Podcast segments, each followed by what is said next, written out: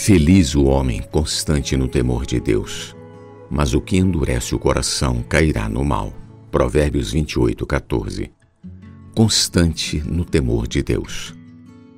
O temor do Senhor é o princípio do saber.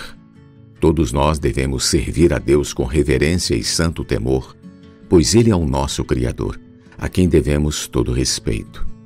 No Salmo 34, Davi escreve: Venham, meus filhos, e escutem e eu lhes ensinarei o temor do Senhor. Quem de vocês ama a vida e quer longevidade para ver o bem? Refreia a língua do mal e os lábios de falarem palavras enganosas. Perto está o Senhor dos que têm o coração quebrantado, ele salva os de espírito oprimido. E assim, conhecendo o temor do Senhor, devemos desenvolver a nossa salvação com temor e tremor. Filipenses 2,12 Pois a salvação de Deus para o homem é completa a salvação do espírito, a qual recebemos quando cremos em Jesus. A salvação do corpo se dará na segunda vinda de Cristo, quando nosso corpo mortal se revestir de imortalidade. E a salvação da alma, que se refere à nossa transformação da alma pela renovação da mente. Romanos 12, 2.